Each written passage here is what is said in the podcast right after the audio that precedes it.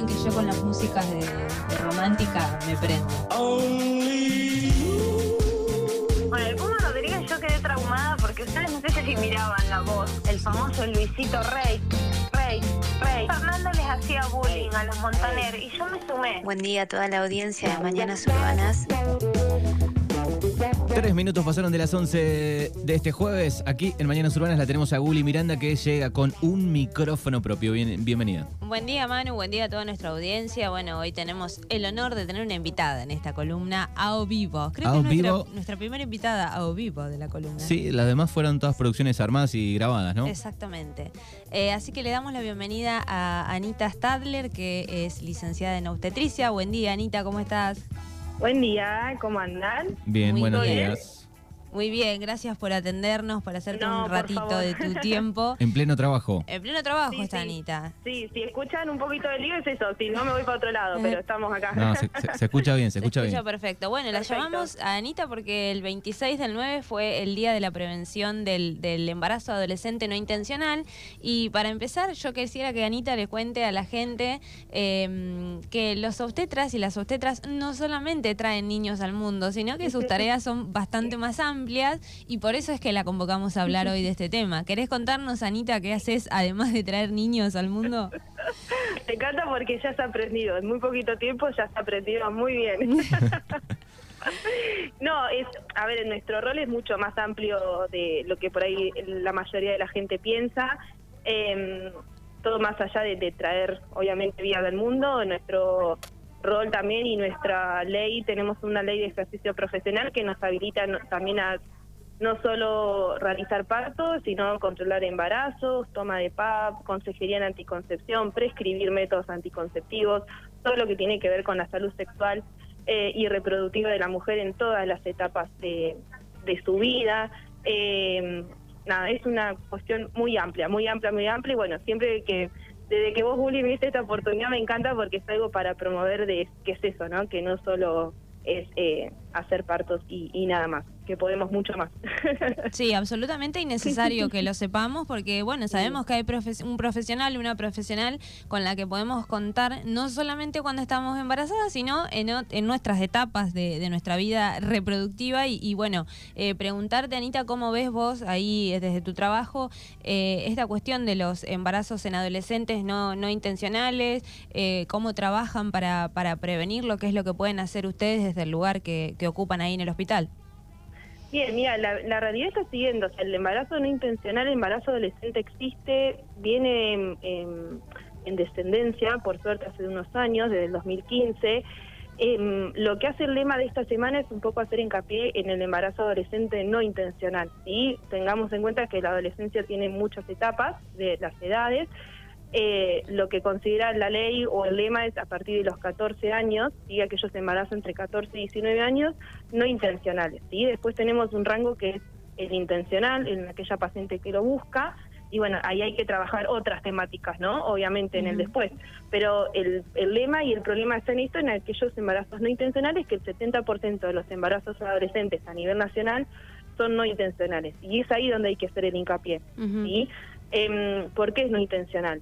Por cuestiones de violencia, por cuestiones de abuso, por falta de, de conocimiento en el, en el método anticonceptivo, por no usar un método anticonceptivo, por no querer usarlo, eh, por no tener el acceso al método anticonceptivo, por no saber tener acceso y no saber cómo se utiliza. Em, son muchas las falencias que cuando una se pone a interrogar a la paciente qué es lo que utilizaba, por qué se produjo el embarazo, bueno, salen todas este tipo de, de- de situaciones, ¿sí? A veces son situaciones que vienen en conjunto, a veces son situaciones aisladas, eh, pero la mayoría tienen todos estos factores de riesgo que son estos, violencia, eh, violación o violencia del mismo tipo de lo que es esto de con su pareja, ¿no? Este, Ujú. Todo lo que es el tipo de, de relaciones sexuales sin consentimiento, con lo que hay que trabajar. Eh, por eso la ESI, ¿no? La ESI es fundamental en todos los ámbitos educativos para tra- trabajar no solo esto, el tipo de la violencia, el consentimiento y también eh, tener un, un- un propio conocimiento sobre el cuerpo, sobre la salud sexual y eh, sobre los métodos anticonceptivos. también. Sí, sí, absolutamente de acuerdo en todo, por supuesto. Eh, esto que comentabas, ayer estuve leyendo también que viene desde el 2015 viene un descenso eh, del 55%, esta cifra que no es menor, pero sigue siendo alta porque eh, Sí, solamente... teniendo en- en cuenta, perdón, Guli, teniendo Sí. en cuenta, a ver, eh, que nuestro país es un país recontra amplio, con un montón de falencias, con un montón de, de situaciones sociales eh, en las distintas provincias eh, y obviamente eh, uno lo ve en disminución en estas en las ciudades grandes como Mm. Bahía o en otras situaciones, pero no tenemos que dejar de todo lo que es el norte del país Mm. eh, y demás, esos son embarazos que la mayoría son niñas y Mm. no son ni adolescentes y aquellos embarazos no intencionales eh, son producto de violaciones, sí, no de violaciones intrafamiliares y ahí es donde donde también hay que hacer mucho hincapié. Sí, absolutamente. Eh, eso leía también, ¿no? Que en las provincias Mm. del norte todavía las cifras son Más- bastante... son más altas que el, que el resto de las provincias, ¿no? Exactamente, Sí, exactamente. exacta. Y que Sí, en el... porque también no es solo una falta de por ahí de no es una cuestión de que no hay acceso eh, o que no hay políticas públicas eh, para poder llegar sino también va más allá de una barrera cultural Mm. también no de esto de decir bien quién me viene a mí a decir qué tengo que utilizar por qué tengo que tomar una pastilla por qué me tengo que poner esto si mi mamá no lo usó mi tía no lo hizo eh, quién sos vos para venir a meterte en mi comunidad y empezar a decirme qué es lo que tengo que hacer. ¿sí? Entonces también son las formas de uno en lo cual tiene cómo plantearlo o cómo trabajarlo. Y eso lo cultural es fundamental, porque si vos no tenés en cuenta el eje cultural y el rol social a donde vos estás trabajando y en donde vos tenés que trabajar con adolescentes y la primera de, de ida te van a cerrar la puerta y no entras más. Es así. Mm. No podés llegar. No, no generás la confianza que, que hay que generar. Sí, y por eso la importancia también de la ESI, ¿no? Como vos decís, Anita, Exacto. que en la escuela puedan ya articular con estos adolescentes y con estas niñas de una manera que quizás eh, en el aula se genera otra otro vínculo y otra relación, ¿no? Con la persona que transmite el mensaje y, y Sí. quizás no hay ese rechazo, como decís vos, que puede haber en un profesional que se acerca a- al Exactamente, lugar. porque es esto, ¿no? Los, los ámbitos educativos, o no solo los ámbitos educativos, los ámbitos deportivos, los clubes de Mm. barrio, los clubes deportivos, em, todos tenemos que trabajar con la ESI porque la ESI, lo sabemos, lo vivimos, no siempre se, se, se trabaja en casa y no siempre se habla en casa. Eh, y entonces es eso, los ámbitos donde el, el adolescente tiene que tener un resguardo, es ahí donde se tiene que trabajar y es ahí donde se tiene que tocar el tema y sobre todo ver si esos temas son cuestiones em, relacionadas con problemas problemáticos, ¿sí? Como, Mm. como esto que hablábamos del tema del consentimiento, de la violencia eh, y demás. Sí, sí, y, y además la importancia de la ESI, porque si un eh, niño, niña, adolescente está sufriendo abuso intrafamiliar, posiblemente no encuentre otra manera eh, sin la ESI, ¿no? De, de- de Exacto. buscar ayuda o de identificar que eso que está viviendo es un abuso y está mal y, y lo tiene que, que- que denunciar o pedir ayuda. Exactamente, sí, sí, todo también como todos los que son los noviazgos, eh, los noviazgos violentos y Mm. todo, toda esa situación que a veces se encuadra y no, no se trabaja también.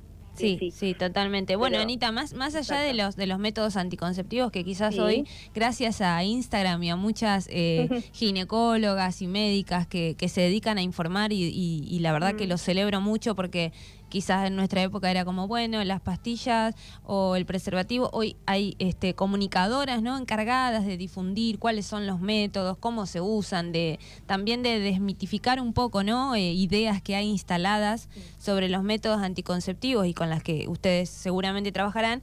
Eh, aclarar también ¿no? esto de la ley 27610, que es la ley de interrupción voluntaria y legal del embarazo, si querés contarnos un poco de eso también. Sí, siempre cuando vos tenés un, un- una paciente adolescente que te viene con un embarazo que vos detectás que es no intencional, siempre como primera instancia, eh, nunca juzgar, jamás, jamás juzgar, eh, eh, y siempre, siempre como rol, eh, explicarle que tiene su derecho, que existe la ley y que está el derecho de si quiere continuar o, o interrumpir el embarazo.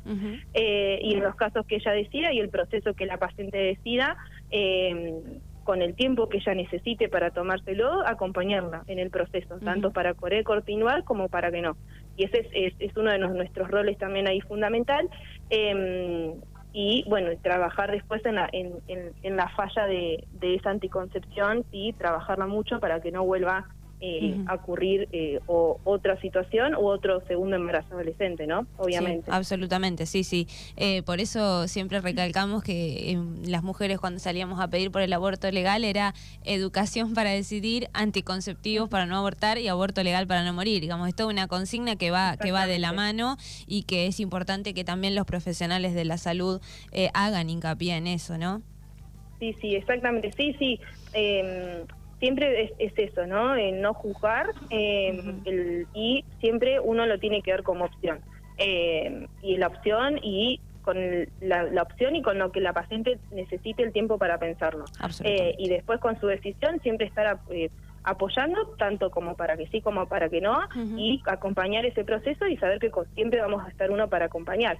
El hecho también es esto que vos me decías, todo el tema de las redes sociales y la difusión, eh, es esto también de que uno tiene como no como como adolescente hoy en día saber que hay una ley eh, de derechos sexuales que uno puede elegir el método que quiera eh, siempre tiene que estar informado que más de 14 años puede ir a una consulta con un ginecólogo con una licenciada en obstetricia sin presencia de un adulto sí esto es súper importante porque yo siempre destaco a aquella adolescente que me viene a ver al consultorio con acompañada de su mamá o de su hermana más grande, sí, Eh, porque no todas tienen ese privilegio.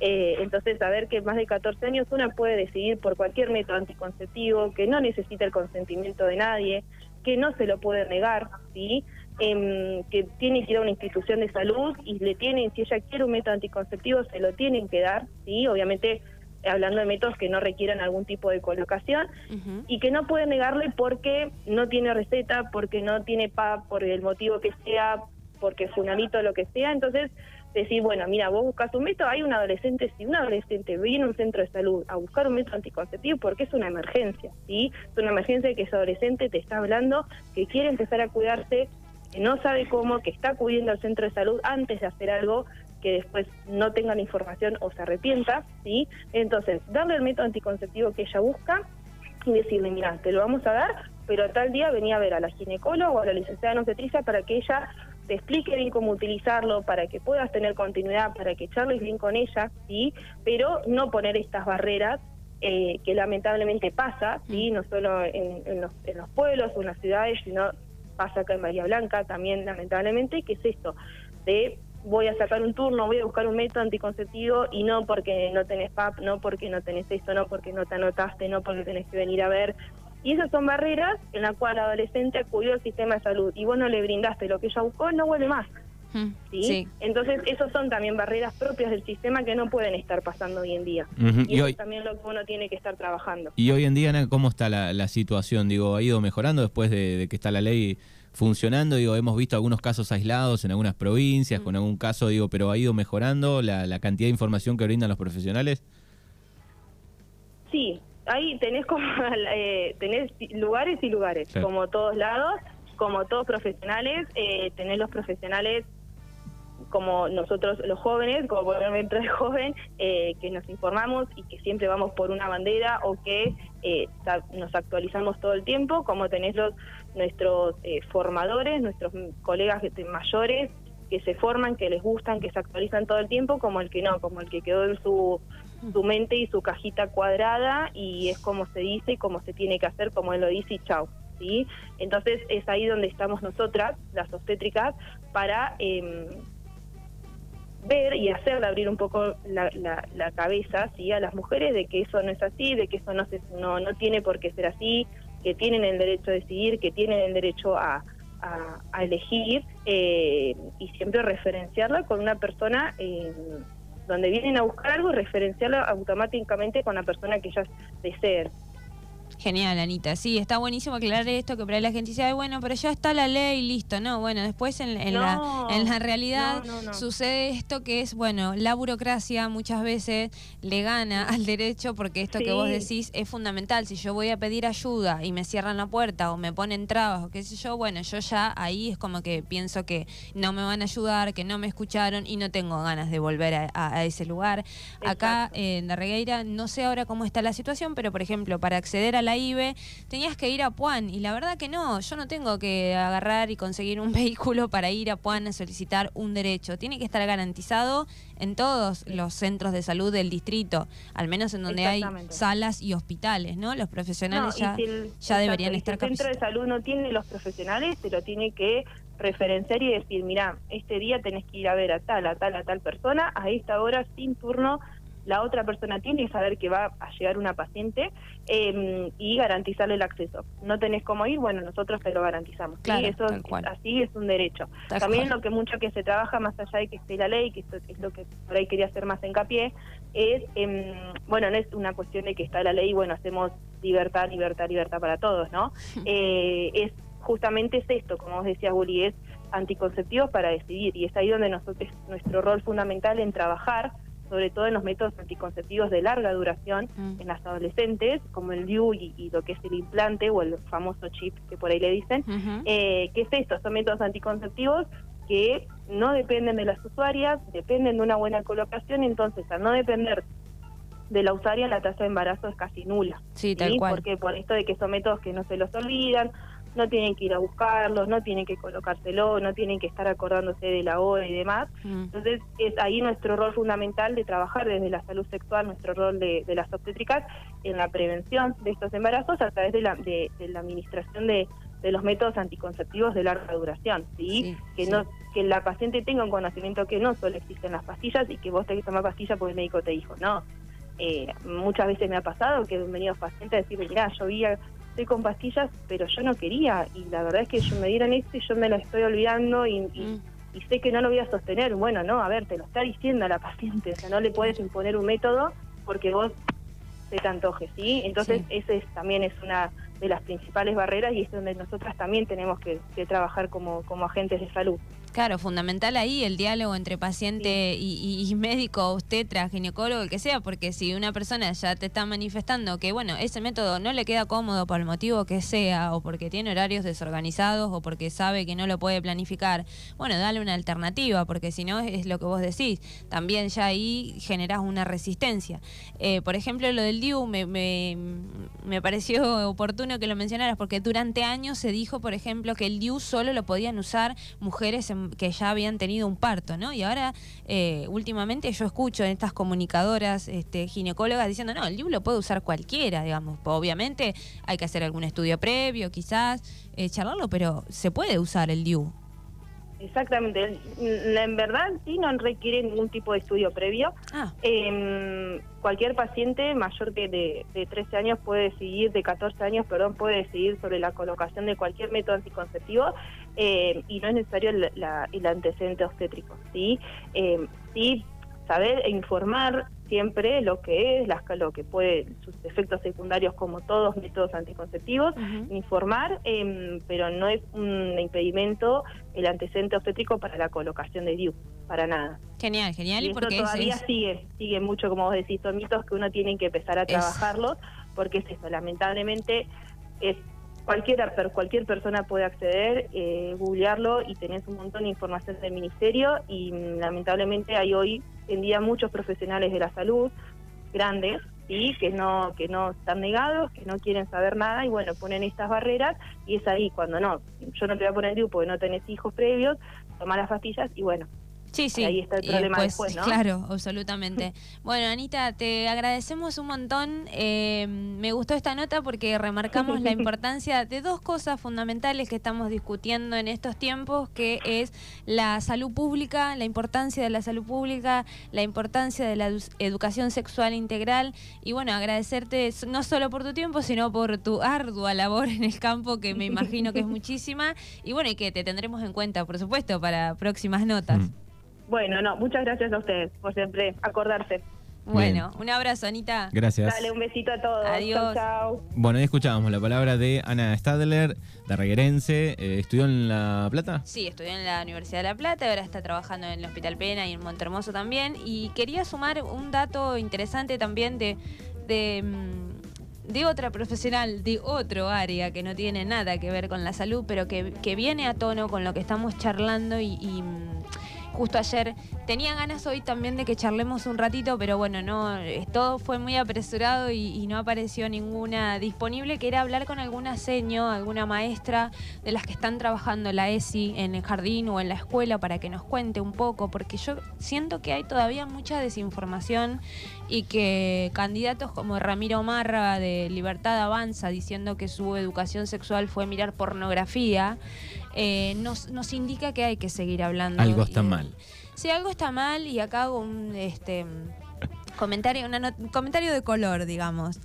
Eh, no quisiera yo acostarme con Ramiro Marra, más allá de porque es un rancio y un violento, pero si tu educación fue la pornografía, deja.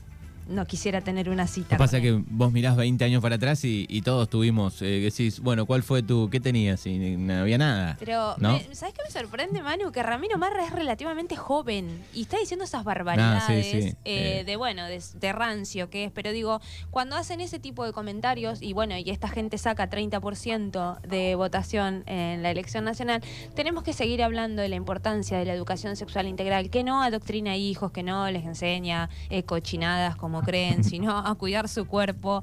Y mm, ayer me llegaba el dato de mm, Sol Álvarez, que es abogada, que también es oriunda de nuestro pueblo, que está tra- eh, trabajando en el juzgado penal en Capital Federal. Me decía Sol, cuando vio esta historia de, de que yo buscaba alguna seño para hablar de eso, y me dice, eh, te cuento lo que yo te puedo contar desde el juzgado penal del tema ESI, que es 7 de cada 10 denuncias de abuso de menor se inician con un relato, y Sol me hacía el relato que se este, escribe en los expedientes, que es como el menor en clase de ESI manifiesta o el menor... Siete de cada diez. Sí, Así que fíjate la, Sí. la importancia, ¿no? sí, eh, manifiestan esto, ¿no? Como Y lo está diciendo alguien que trabaja eh, el día a día, ¿no? Es, en el datos, día a día, datos. abogada y, y con relatos eh, del juzgado. De juzgados, datos, no opinión. Acá estamos viendo la importancia que tienen estas leyes en nuestro día a día. Entonces, déjenme decirles, eh, a riesgo de ofender a alguien, que yo cuando alguien se opone con tanta con tanto ahínco a la ESI es como, mm, no sé qué pensar de vos, porque a ver, estamos, esto es para prevenir, para ayudar a, los niños a, cuidarse, a, digo, no es solamente, eh, antes era, ¿no? Ayer escuchaba una nota, unas chicas que decían, no, yo en la escuela tuve lo que era salud y adolescencia, yo tuve lo Educación mismo. sexual había, ¿no? Se Claro, llamaba pero- así también. ¿Y era qué? Te enseñaban cómo se usaba el preservativo y la eh, menstruación y anticoncepción y listo. Nada de consentimiento, nada de cómo, ¿no? De cómo respetar al otro, de qué cosas están bien, de qué cosas están mal. Esto que, que decía Anita, ¿no? Si un niño está sufriendo, sufriendo un abuso intrafamiliar, a veces no sabe que eso que le están haciendo en su casa está mal. Sí, sí, y a través de, de esta información que puede ir recibiendo, en algún momento, bueno, puede contarlo, puede expresarlo o alguien se da cuenta, ¿no? Exactamente, y puede pedir ayuda y bueno, y como siempre, ahí, ahí, se, digamos, se empieza a activar un entramado de quienes activan, ¿no? Las seños, eh, los gabinetes pedagógicos del colegio de- o del jardín, eh, etcétera, etcétera, etcétera. Eh, para ir cerrando esta columna, les quería comentar que hoy, 28 de septiembre, el movimiento feminista está convocando a una marcha eh, porque a la derecha no, no le tenemos miedo. Le ganamos en las calles y muy interesante esto, recalcar esta convocatoria, Manu.